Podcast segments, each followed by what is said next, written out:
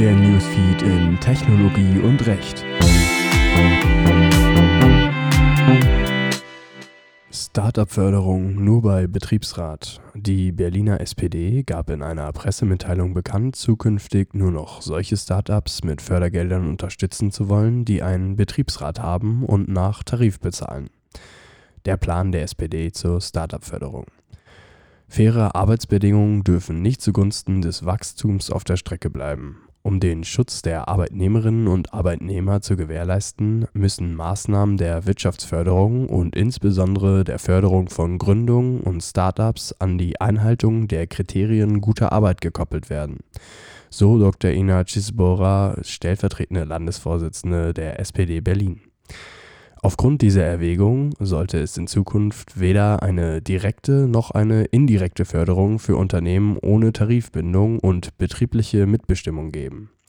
Eine gute Idee? Richtigerweise stellt die SPD fest, dass Startups eine wichtige Kraft für die wirtschaftliche Entwicklung Berlins sind. Zurückgeführt wird der Erfolg der Szene auf den exzellenten Wissenschafts- und Forschungsstandort, das Digitalzentrum Berlin sowie auf erfolgreiche Ausgründungen aus der Wissenschaft.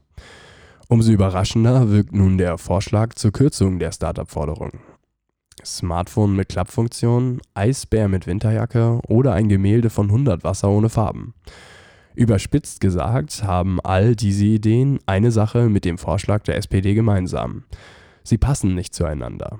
Dabei ist die Inkongruenz von Betriebsrat und Startup wohl eher nicht darauf zurückzuführen, dass die Unternehmen allesamt Ausbeuter sind, sondern schlichtweg auf die veränderten Arbeitsverhältnisse. Flache Hierarchien, eigens ausgehandelte Umsatz- und Unternehmensbeteiligung sowie Tischkicker bei Meinungsverschiedenheiten sind keine Seltenheit. Es sind aber gerade diese Einfluss- und Beteiligungsmechanismen, die die Startup-Szene so beliebt bei den Mitarbeitern machen und letztlich einen nicht nur marginalen Anteil am Erfolg haben. Das scheint die SPD zu verkennen. Zusätzliche Belastungen bestehen in Berlin bereits durch eine komplizierte Verwaltungsstruktur und einen überlasteten Justizapparat, der insbesondere im Arbeitsrecht völlig an die Grenzen stößt. Dabei wären gerade Investitionen in der Justiz wesentliche Schritte zugunsten des proklamierten Arbeitsschutzes und als Grundlage der Effektivität jeglicher Maßnahmen eigentlich unverzichtbar. Im Ergebnis ist also Vorsicht geboten.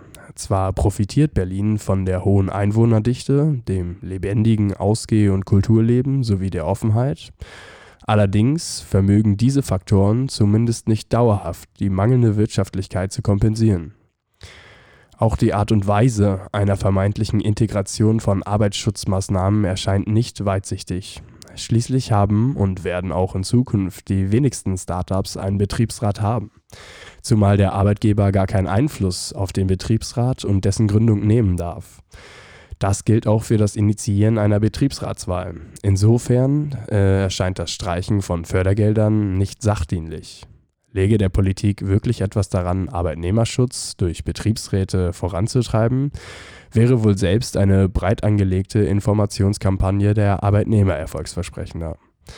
Abschließend ist mithin festzuhalten, dass zum einen das Ziel bereits fragwürdig erscheint, zum anderen entbehrt sich aber insbesondere das gewählte Mittel einer gewissen Geeignetheit, das Ziel zu erreichen.